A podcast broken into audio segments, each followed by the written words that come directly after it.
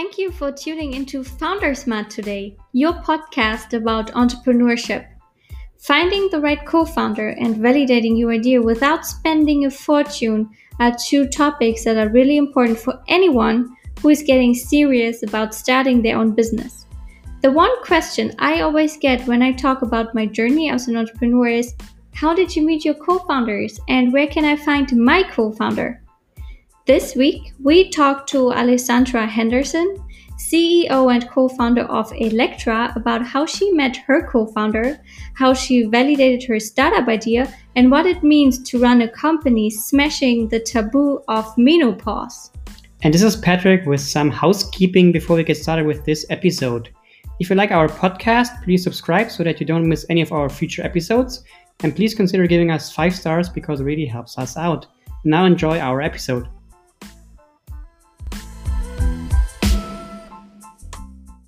Hey, Alessandra. Great to have you today. How are you? I'm doing very well. Thanks so much for having me on. Excited to chat.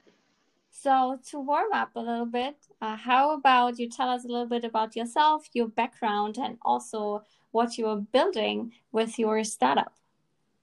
Sure. Um, so I am originally from Boston. I um, am a humanities undergrad, so double majored in East Asian studies and art history.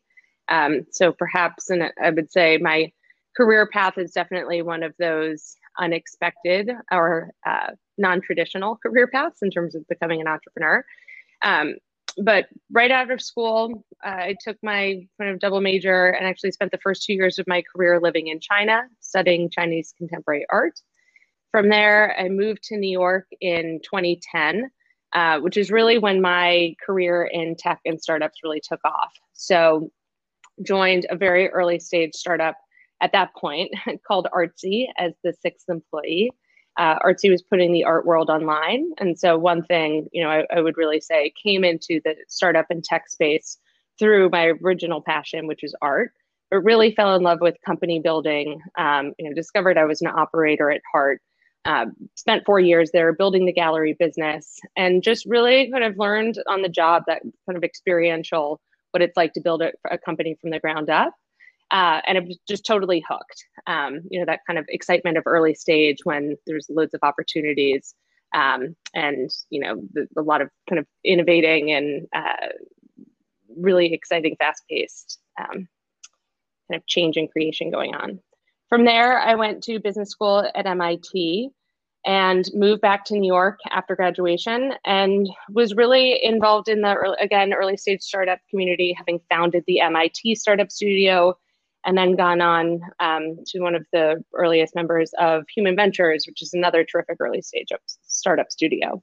So really, that's kind of the LinkedIn journey of you know going from Chinese contemporary art in Beijing in 2008 all the way through to kind of being in the in the center of the New York startup and tech community. Um, and it really, you know, from that is what I like to say my LinkedIn career. Um, but really, why I'm building my company, Elektra Health, um, and excited to tell you a bit more about Elektra Health and what our mission is. But really arrived at women's health and Elektra Health through a personal health journey of my own. So, starting in 26, 2017, um, just really started to, you know, think the wheels were falling off the bus, so to speak, in terms of my own personal health. And so, really spent several years digging into my physical health, my mental health, um, my hormonal health. And actually, in 2017, I froze my eggs, and the hormones from the egg freezing impacted my eyesight. And so it was this huge wake up call for me of as a woman, um, you know, who considers herself very actively engaged and um, kind of surrounded by um, kind of some of the best in the fields. I just knew so little about my body and that was the inspiration for Elektra Health. Um, so I'm bearing the lead a little bit here, but Elektra Health um, we're, is on a mission to smash the menopause taboo. And we do that by empowering women with world class care, education, and community. Um, and so, you know, really, um, you know, Elektra Health was founded in January of last year we're really excited to serve and play an important role in what we see as um, kind of a, a, real development and flourishing in the women's health space of a lot of innovation um, and a lot of really smart entrepreneurs, you know, um, researchers, you know, smart minds coming around and recognizing that women's health has been so incredibly understudied and underfunded um, for far too long.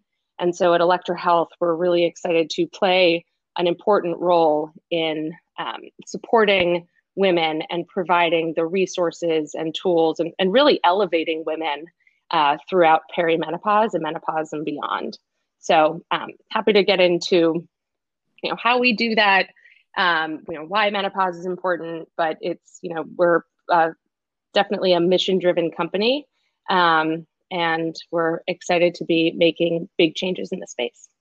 Nice. I like that, especially because when you look at, you know, research being conducted and also at modern medicine, right? Or even if you look at cars, right? Most of these things, they are only studied with men, right? Clinical studies yeah. and stuff like medication, you know it's it's basically studied with men in mind even like uh, these crash test dummies right uh, in, mm-hmm. the cars these are like man bodies and this is like yeah. completely different compared to when a woman would crash with the same car so i'm mm-hmm. i'm glad you are you know making a difference for us women yeah it's really true and it's um you know when we think a lot and um, it's really excited we need it across the board um but a lot of the studies and a lot of the money to date, especially in women's health, really has gone into reproductive health. So when you think mm-hmm. about fertility, IVF, pregnancy, and believe me when I say that we need more, I would love to double, triple, 10x,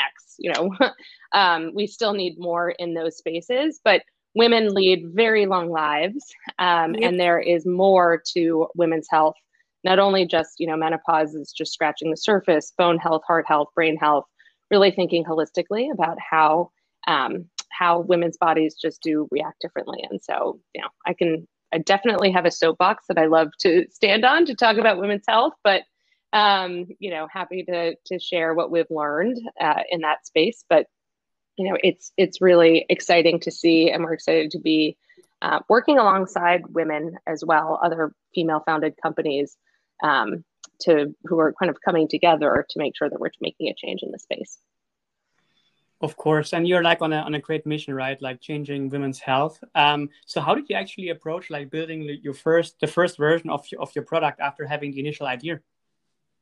Yeah, um, I love this question because you know we really view Elektra Health and especially um, you know working in menopause as a category creator. You know we're not taking something and digitizing it for example or you know because menopause and this space has been so taboo we have a lot of work and creative thinking to do to make a product that really meets women where they are and that makes a difference. And so i think you know leveraging my past experience you know having worked with several early stage startups on the ground um, first of all I, I believe very heavily in testing and iterating and you know pulling together white labeled products off the shelf and basically stitching things together with duct tape to just get something in front of women and to test and learn as early as possible.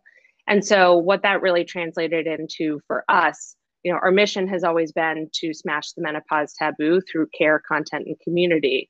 Um, but that's a that's a big mission, right? And so what we did is we we first took our community um, and we started hosting events in person as well as launching a blog um, as just a way to get into as, in front of as many women as possible. Um, and you know we gained a lot of insights from that. Um, you know there's a lot to be learned by just listening. Um, and i think it's you know people really rush to build an app or build a tech product but you, you can really get very far in today's world with you know pulling things off the shelf. And so what that really translated you know taking all of those learnings over a couple of months truly um, and you know testing messaging testing um, events you know bringing in new voices into our blog and newsletter we then decided to build a and launch a telemedicine practice in the state of new york so that is not a small feat uh, given regula- regulatory hurdles and um, you know building a HIPAA compliant product, so to speak. But again, we still did it in our very scrappy way. Um, well, we're first of all, we have an incredible doctor that we work with. And so, really, I think the first step in any product is making sure that you have the right team around you. So, um, between having our founding physician, Dr. Anna Barbieri, as well as having brought in my amazing co founder, Janine Versi, who is Elektra's COO and co founder and really understands the healthcare space, we were able to kind of build a telemedicine product um, that it goes fully from you know a woman can go onto our website all the way through to connecting with a doctor um, in you know the span of a couple of months. But again being scrappy and using existing products to stitch things together um, in a lightweight way so that we really understood how women want to engage where they find the most value before really investing in our full kind of tech platform, which um, we're now in the process of now that we have several months of um, kind of information with the data and feedback. Um, you know, we're we're starting to really invest in that tech tech platform long term. That's awesome. And you mentioned um, like your co-founder as well. So like mm-hmm. one of the things like people always face when they have like the first idea is to build this initial like team, especially on the co-founder level. How did you find your co-founder and how did you, you know, uh, manage the whole relationship building at the start?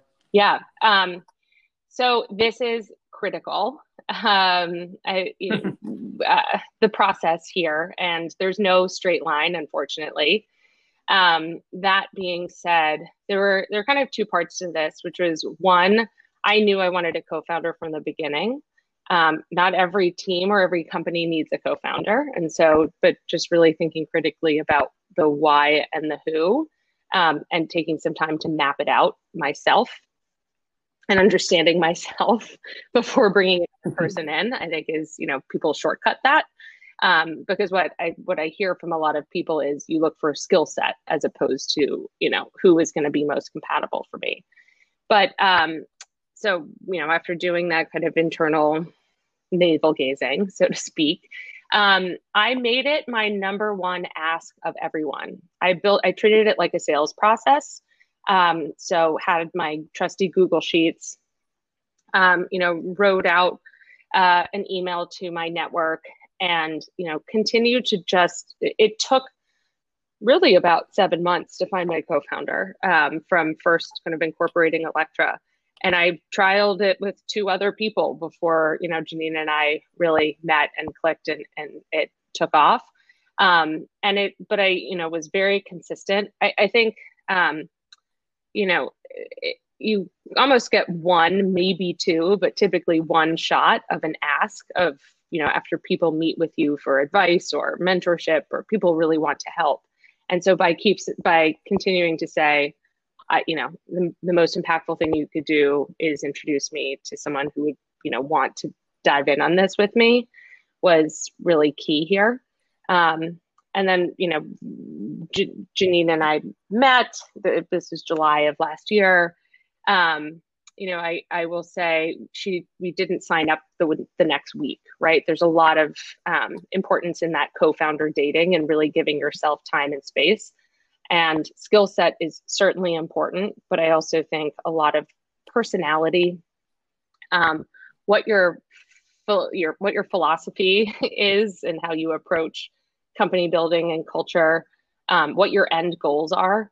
We actually wrote out, and I'm if anyone is actually interested, um, I have emailed this to a couple of people since, but we each did homework about a month into our relationship where um, we, it sounds like a dating, but you know, we wrote out, you know, what are your values? Uh, how do you work best? What's your favorite communication norms? Do, would you want to build a remote company? Um, you know, could you, what are, you, what is your financial runway? Like having all those in a we wrote them out independently and then we met in a bar for margaritas and we walked through them and talked through you know are you an optimist or a pessimist? Like all these things that hopefully if you find a self um, you know, someone who understands themselves um, and can speak honestly and reflect on themselves, you can have that kind of conversation in a safe space so it doesn't get found out you know too late down the road that you actually see things differently or have different viewpoints so and can you go a little bit into detail as to why you decided you needed a co-founder? Because mm. um, you also mentioned that you know they asked that don't need a co-founder, and can you can you just iterate on that a little bit? Um, yes.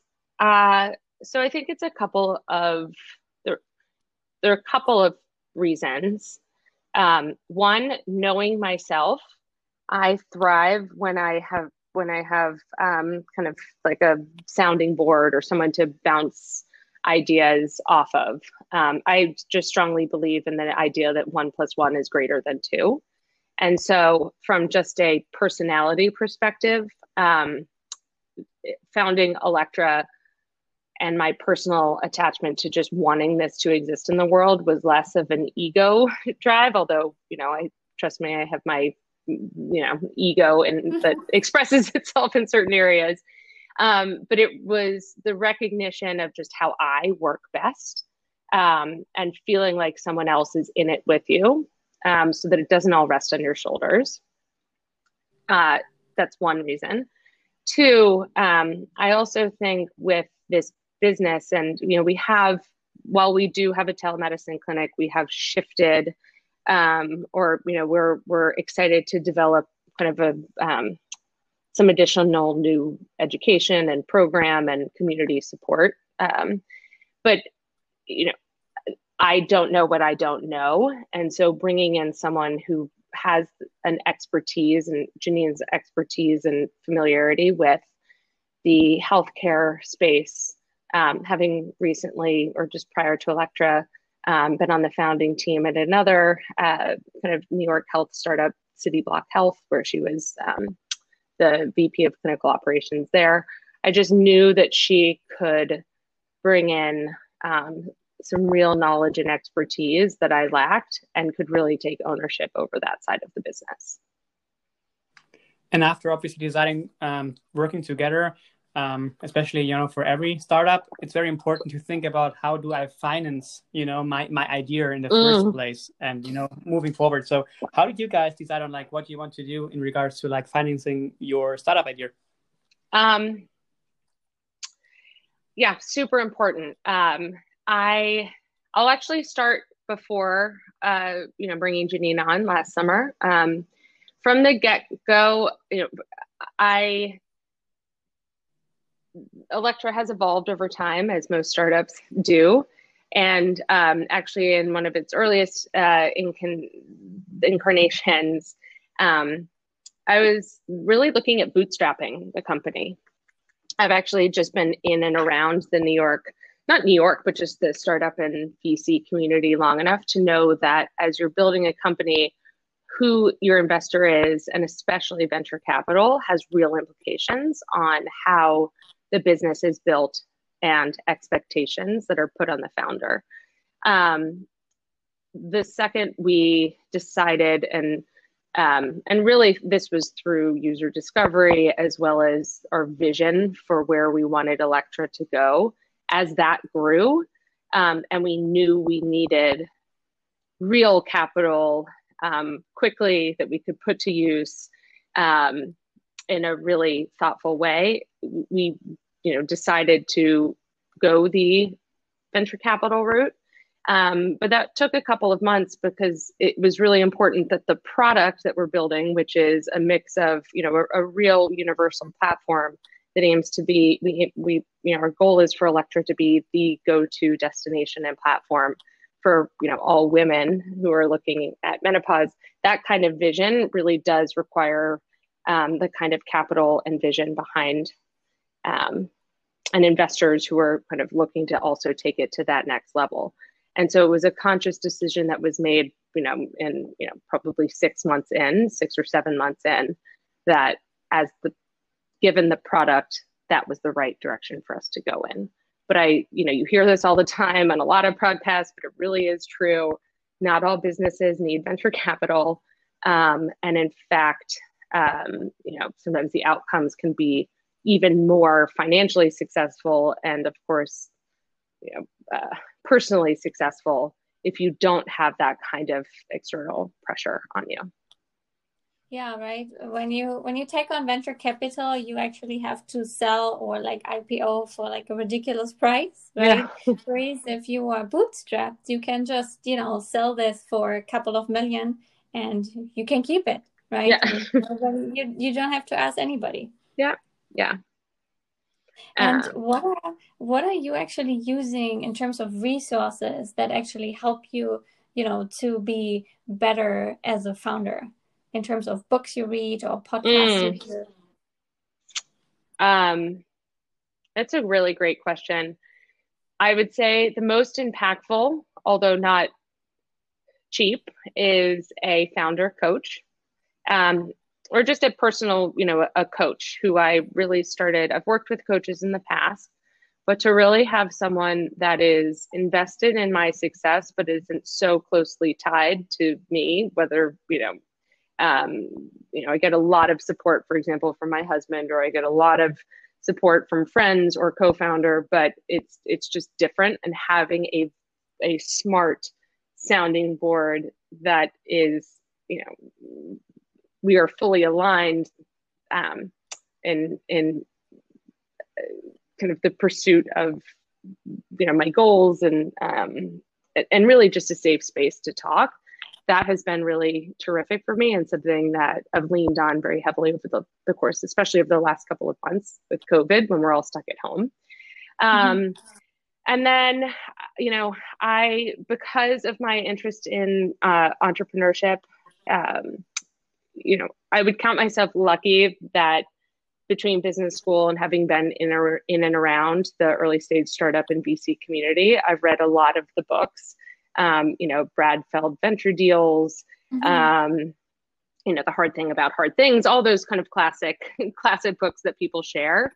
But for me personally, what inspires me has always been people and people's stories. And so whether that's, you know, how I built this by Guy Raz or one of these podcasts, um, where you're really hearing from actual practitioners um, as opposed to it's less you know I, I learn more and gain the most energy i suppose from people and people's stories and what they've done and how they've persevered and creative ways um, creative solutions than i do from you know traditional frameworks or certain things that um, are a bit more theoretical in nature so to speak yeah, Venture Deals from Brad Feld is really a good book, and I yeah. think it was instrumental for our fundraising. Right? I think we had to read it at Techstars, yeah, right? They, they made us read it. yeah. there was a quiz, so we really had to read it. And you mentioned, you know, coaching and coaches, and how do you actually find the right coach for you? Um, it's similarly to a therapist. You have to date around, and a partner, if you're in the business of that. Um, you, uh, I have worked with different kinds, and I would say um, there are lists floating around. So if you have other founder friends or just you know folks who um, might be able to to share some resources there. Um, I do think I would recommend meeting with at least two or three because everyone has different styles. Um, and, uh, you know, the uh, coaching can feel very amorphous and squishy. And at some points, I have really needed someone who was more professional uh, or helping helping me work through um, professional goals. And for that, I've gone um, worked with a coach that came from a larger agency and had frame yeah more frameworks and homework for me. Whereas at other points, I've needed someone who uh, straddles that life not therapy, but life coaching, you know, how you're working with the softer and emotional side of things and how I react and show up. Um, and so, uh, you know, how you find it, you know, find some great lists, you know, get recommendations from from friends has been my kind of tactic and then really testing two or three before you pull the trigger um, because it's there's chemistry along with um, you know just stylistic. And I'd say what's just one thing that has been just really helpful um, for me, uh, in our my most recent or the kind of a nugget that I've taken most recently out of um, kind of the coaching in the last couple of months is just as all of the things that get thrown at you as an entrepreneur of the fires you're putting out and the unexpected twists and turns making sure that you're really rooted in your values and what your mission is and your passion is and kind of having someone to level you up so to speak to get you out of the weeds and to remind you why you're there and what your values are and to have those be your guiding principles. Um, that's that yeah that's been the kind of area where we've been i've been focusing on with my coach most recently. Yeah it's so important um, because startup is obviously a lot of ups and downs. And if you don't believe in your mission 100% there's no way you can power through like all of like all of those like downs. So absolutely really, really no way. Cool. Um the, the last question we always ask our guests is about the one piece of advice you would give like uh, even to other founders or even to yourself when you would have you know talking to yourself like one and a half years ago. Yeah um gosh i've learned so much made so many mistakes along the way. Um it's really um I focused no I'm gonna I'm gonna get to because that the values one I'm defining that. I think it's really defining your why um, and doing it before you get into something and literally putting it and making it visible and surfacing it um, is really really important. And if is financial success or it's you know to get on the cover of entrepreneur or forbes or you know whatever you know people want to get on that can be fine as well. Um, i think it's understanding your why and really understanding what motivates and making sure that you're investing motivates and restores you right you up and fills you up um, you've got to keep investing in those things because it's really easy to get distracted by the day to day fight. And so it's, um, I think it's, it's, why am I doing this? Is going to keep me keeping the, you know, candles burning at both ends at two in the morning when something's got to get out the door. And then making that really physically visible around you to remind you on a day to day basis.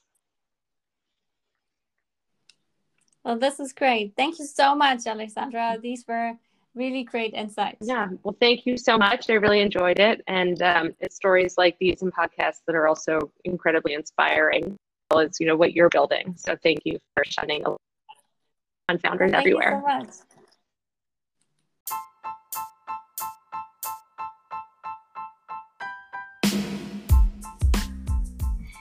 If you like this episode, please hit subscribe and give us five stars. And if you know somebody who could benefit from this podcast, please forward it to them because it could really help them out. See you next time.